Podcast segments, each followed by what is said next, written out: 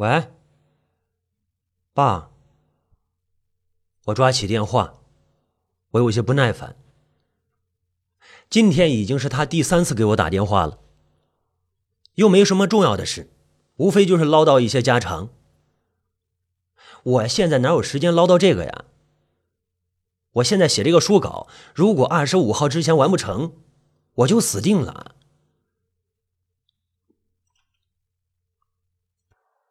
没事儿，呃，知道你忙，呃，那个注意身体啊。老爸苍老的声音顺着电话线挠着我的耳朵，痒，痒在心里。哎呀，我抓了抓耳朵，我说：“知道了，爸，你也是啊。”你啊，那个，呃，后天不用回来了。老爸悠悠的说：“啊，不是，我后天没打算回去啊。况且我后天得交一部重要的书稿呢。”我疑惑的问道：“爸，您是不是搞错了？”哎呦，哦，老糊涂了，我这。挂了电话，我盘腿坐在电脑前面，继续呢苦思冥想这部小说的完美结局。刚刚有一些灵感，门铃就响了。谁呀？那些个灵感就像受惊的小鹿一样，一溜烟儿不见了。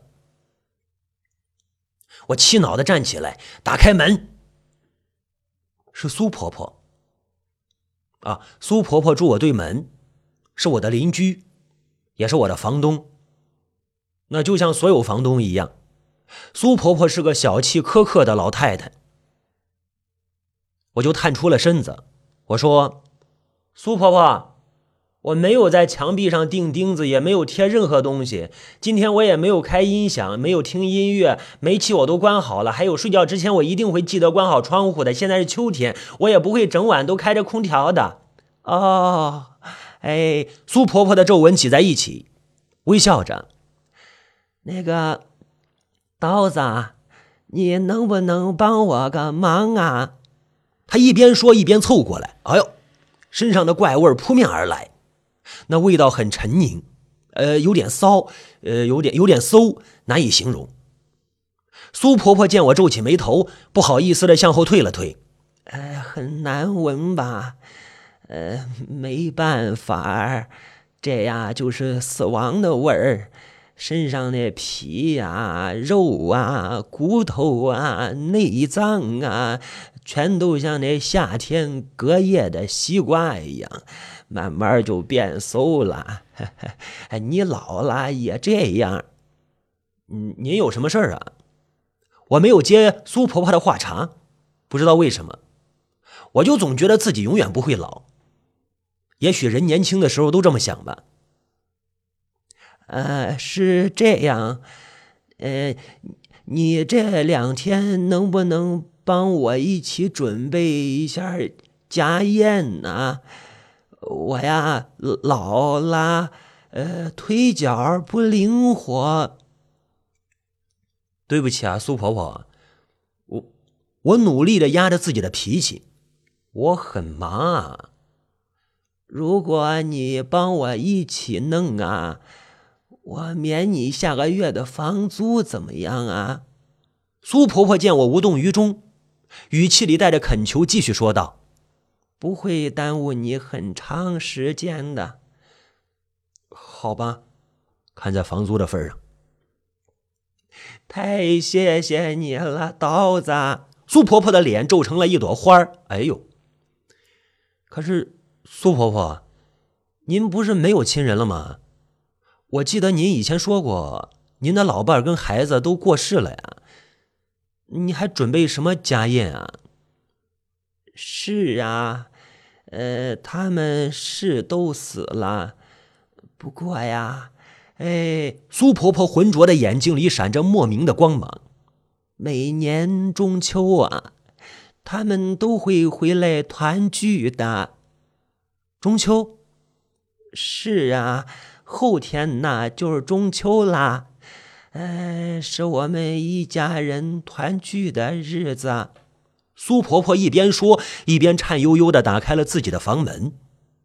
从门口望进去，屋里的窗帘都是拉着的，黑乎乎的一片。一股怪味从她的房间里蔓延过来，跟她身上的味道一模一样。哎呦！我皱起眉头，急忙关上门。这个苏婆婆呀，真是老糊涂了。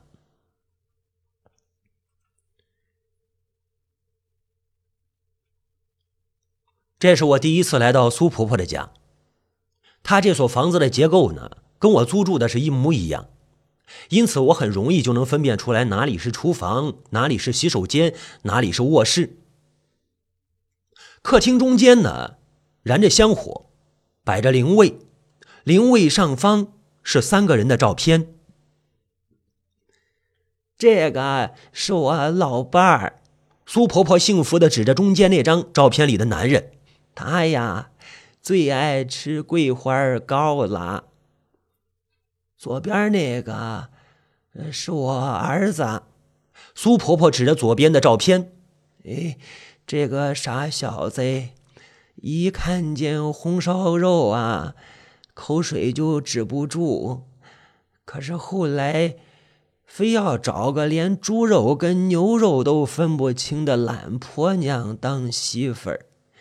哎哎，你看，嗯，右边那个是我最喜欢的女儿。哎，嘿嘿嘿嘿嘿苏婆婆幸福的笑着，陷入了甜蜜的回忆。她呀，我女儿，总是一边嚷嚷着减肥减肥，一边大口的吃月饼。嗯，可惜啊，嗯。苏婆婆笑着笑着，竟然抹起了眼泪。苏婆婆，那一刻呢，我心里竟然也是酸酸的，觉得这个苏婆婆呀，也真是个可怜人。你你看看我，哎呀，人老了呀，呃，就是容易伤感。苏婆婆抬起头来，刀子来，菜呀。都放在冰箱里了，你今儿个先把该腌的腌了，呃，顺便看看还少什么。明儿下午啊，你来帮我做一做就行了。我说过的，不会浪费你太多时间。嗯，我呀，我先躺会儿去。哦，我打开冰箱，冰箱里堆满了发黄的蔬菜和已经变臭了的猪肉。苏婆婆，我走向卧室。苏婆婆，那些菜……我站在卧室门口，愣住了。卧室里什么都没有，只有一口棺材和一个灵位。灵位上有一张小照片，俨然是苏婆婆的。照片里的苏婆婆阴森森的笑着，我吓得后退一步，心里就好像堵满了棉花似的，闷闷的。怎么啦？苏婆婆穿着大红大绿的寿衣，从棺材里坐起来，眯着眼睛望着我，灰黑色的皱纹颤了颤。苏苏苏苏苏苏苏，我颤抖着指着苏婆婆，步步后退。啊啊！别见怪啊！我呀，我呀。苏婆婆从棺材里走出来，我活不了几天了。所以我去年呢，就给自个儿定做了棺材，还有寿衣，呃，灵位，免得自己死了，这些事都没有人肯用心操办。哦，这个我倒是听说过，在乡下呢，很多老人都提前给自己订好棺材，还有寿衣，仿佛他们活着的唯一意义就是等死。苏婆婆，那。冰箱冰箱里的菜都都都都坏了，坏了。哦，苏婆婆皱起眉头，没事儿，嗯，没事儿。死人呐，就喜欢吃坏的东西。啊，苏婆婆说完，就又躺回了棺材里。我木然的站在门口。转头看着客厅里的灵位和照片，照片里的三个人也看着我。带着诡异的微笑。明天，明天就是中秋了，他们真的会回来吗？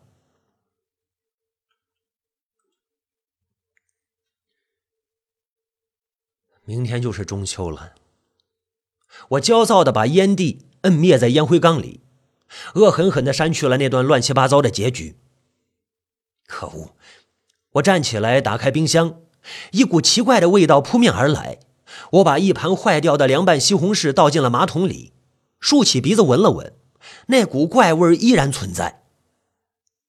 熟悉的怪味儿。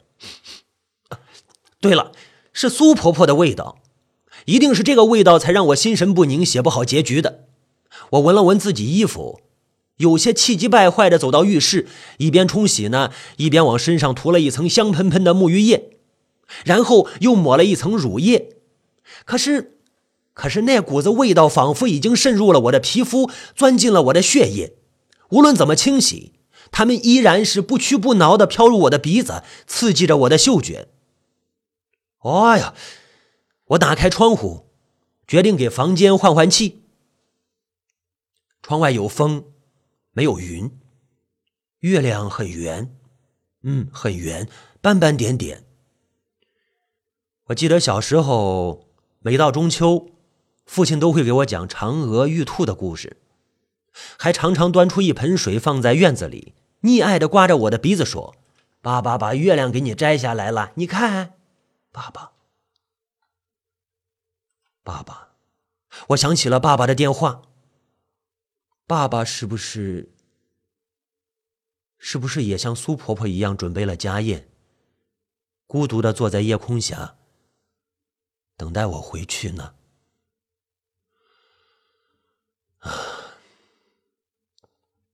我叹了一口气，要不，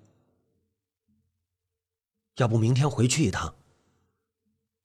可是没写完的稿子怎么办呀？还有苏婆婆的家宴怎么办呀？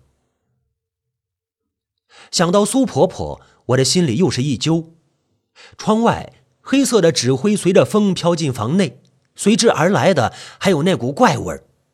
哦，原来，原来那股味道是从外面传进来的。我就站在窗前，看到明亮的月光下，苏婆婆颤悠悠的蹲在地上，一边烧纸钱，一边在嘴里嘟囔着：“回来吧，回来吧，过节啦，回家团圆啦，回来吧，回来吧，回家团圆啦。”团圆啦！那声音似乎也变成了随风飘扬的纸灰，在月光下飘忽不定。哎，苏婆婆突然抬起头来，好像知道我在看她似的，撇着干瘪的嘴一笑：“回来啦，嗯，回来啦，回来了，好啊！明天请刀子给你们做好吃的。回来了啊！”我急忙躲到窗帘后面，我拍着胸脯，我的妈！这老太太干嘛要搞得这么瘆人啊？片刻后，门外传来慢慢的脚步声。我趴在猫眼，看到苏婆婆步履蹒跚的扶着墙爬上楼，然后微笑的站在门口。别急，嗯，别急，我开门啊，都别急。苏婆婆颤悠悠的拿出钥匙，打开门。侧身站在门口，来进来，进来吧，哎，快点儿啊，哎，进来，很久没有回来了吧？啊，哎，苏婆婆一边说着，一边挥舞着干枯的手，仿佛在替家人拍打着身上的尘土。我的天哪！我木然的坐在电脑前，脑袋里一片空白。我心想：这苏婆婆呀。八成是疯了，我也疯了，因为我写不出来要讲给大家的故事的结局，一定是我睡觉的姿势不对，所以才会做那些乱七八糟的梦。梦里边啊，苏婆婆家客厅里照片上的家人忽忽悠悠就飘了下来，一家人从照片上飘下来，围在餐桌前，津津有味的吃着已经变质的食物。吃着吃着，苏婆婆突然变成了爸爸，爸爸，爸，爸爸也和苏婆婆一样老，脸色灰暗，端着一碗水对我说着：“爸爸，爸爸，给你把月亮摘下来了。”爸爸说话的时候，嘴里有一股怪味，跟苏婆婆身上的一模一样。我惊恐的醒来，原来自己竟然在电脑前面坐着睡了一夜。梦醒之后，那股怪味依然存在。刀子啊！苏婆婆的声音在身旁响起，我吓得惊叫起来，恐惧的望向苏婆婆。她讪讪的笑着，眼睛里充满了讨好的神情。我叫了半天门儿，呃，你也没吱声。呃，所以我就用备用钥匙自个儿进来了。呃，我苏婆婆低下头，好像做错事的孩子。刚刚入住的时候，他就总是这么没有礼貌，常常在夜深人静的时候偷偷拿备用钥匙打开门，画蛇添足的替我关窗户或者关掉煤气的总阀门什么的，害得我每天晚上都提心吊胆，以为是闹鬼了。在我表示了多次不满之后。他才改掉了这个毛病。苏婆婆，你、你、您以后别这样了，我也有隐私的。我我知道，我我知知道，那个，哎呦，你们这些孩子呀，呃，事儿就是多，忙。嗯，苏婆婆看着我，眼睛里闪烁着兴奋的光芒。昨个晚上。我老伴儿跟孩子们都回来了，你你赶紧到我家去做饭吧！啊，苏婆婆，我是满脸的不情愿。刀子，你你都答应过我了呀，别忘了一一个月的房租。苏婆婆虽然是在说着威胁性的话，但是语气里却充满了哀求。哎，苏婆婆，我收拾收拾我就过去啊！快点啊！哎，苏婆婆乐颠颠的出了门了。哎呀，苏婆婆家里的怪味更浓了，甚至有些刺鼻。苏婆婆，打开窗户吧！我一边切着发黑的猪肉，一边冲着卧室大声的说着。不能，呃，不能！苏婆婆的声音里充满了快乐。打开窗户，呃，孩子们会从窗户溜走的。神经病啊！我把烂猪肉倒进了盘子里。我心想啊，待会儿一定要提醒苏婆婆不要吃这些东西。或许呢，真的只有死人在吃这个。哎呀，腐烂的胃，吃腐烂的食物，这东西能吃吗？我把菜端到客厅的餐桌上，一抬头啊，照片不见了，灵位前的照片不见了，只留下斑驳的印记。难道，难道真的像梦里一样，苏婆婆的家人从照片上走下来，来陪她过节了吗？我，苏婆婆，我推开卧室的门，菜菜都菜都做做好了。妈，我张着嘴，扶着门框。站在门口颤抖不已。苏婆婆的卧室里，在一夜之间多了三个棺材。苏婆婆自己坐在自己的棺材里，一会儿欣喜的看看这个棺材，一会儿又开心的看看那个，一会儿呢又把手伸到旁边的棺材里，轻轻的抚摸着什么。啊啊，刀子，你来来认识一下我老伴儿。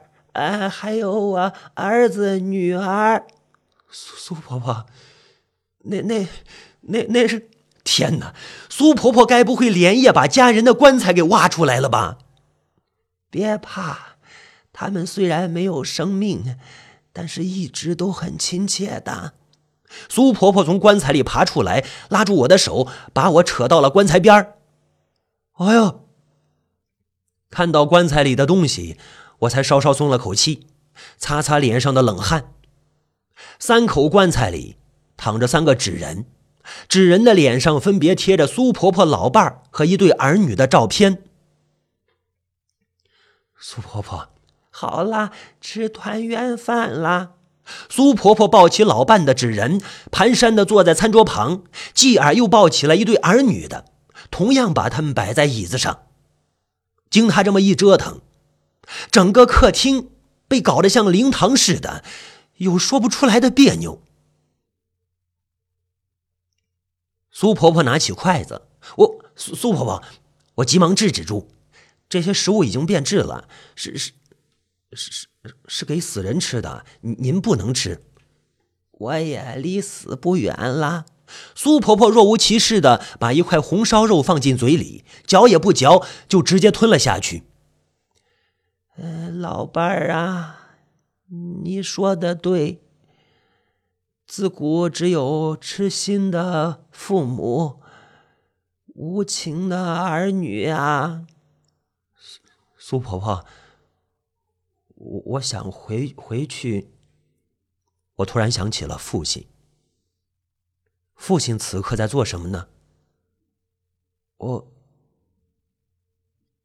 我也是个无情的儿女。苏婆婆仿佛没有听到我的话似的，继续一边吃一边说着：“我这个儿子呀，真是娶了媳妇儿忘了娘。”媳妇儿就那么好啊？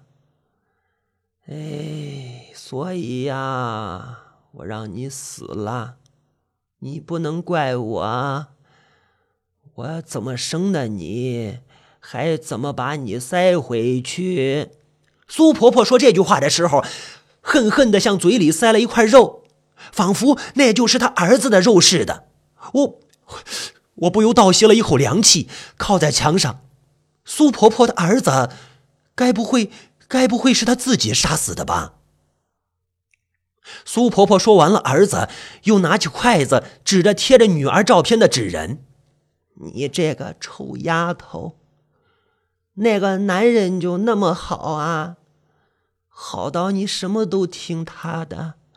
我不同意你们结婚，你就跟我断绝了母女关系。”好几年连个电话都不打，哎，你现在老实了吧？啊，早知道这样啊，一出生我就该毒死你！苏苏婆婆，苏婆婆，我先走了啊。我慌张的夺门而出，想不到自己竟然和一个变态杀人老婆婆做了将近一年的邻居。这个变态！我想起他前些日子来总是偷偷的潜入我的房间里，顿时觉得不寒而栗。我开始庆幸自己的睡眠质量不好，容易惊醒，否则没准我也早就已经死于非命了。我，在这种时刻，我突然想起了爸爸。是，爸爸。我总是在自己感觉到恐惧、慌张和无助的时候，我，我才想起他。爸，爸，我拨通了电话。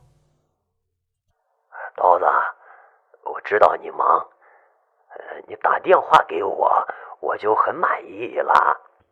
老爸善解人意的说着：“爸，爸，你，我想要月亮。”月亮，呃哦，哎，你你回来，呃呃呃，爸爸摘给你啊，呃呃呃，我简单收拾了一下行李，坚定的出了门。对门苏婆婆家里，隐约传来她欢快的笑声。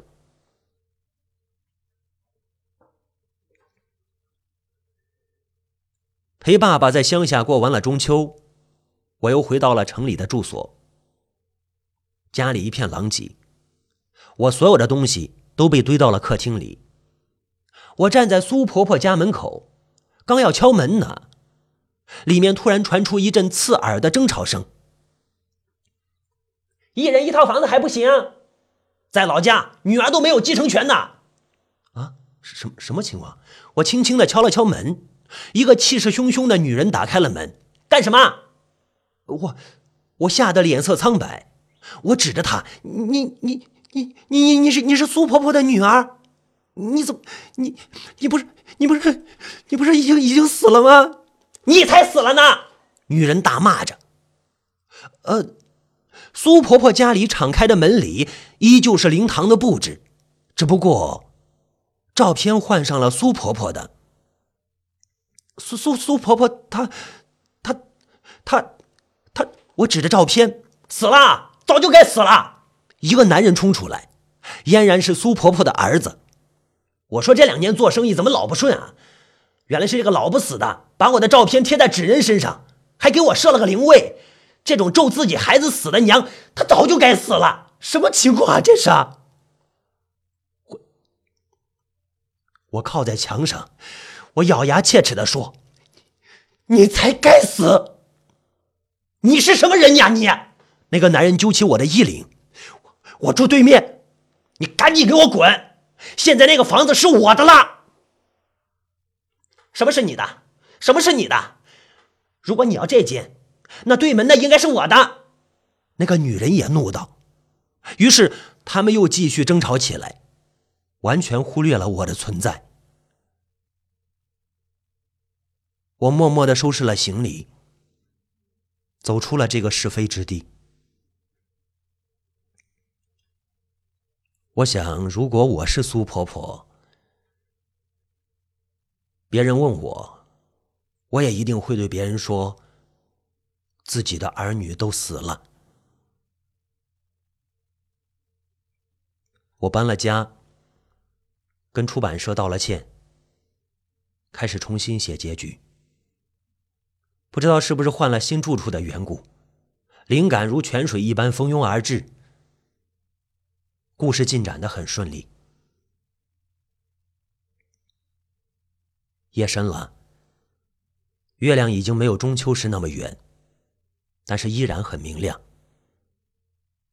我打了个哈欠，关好窗户，又拧了拧煤气的阀门。这些习惯。都是苏婆婆逼着我养成的。苏婆婆。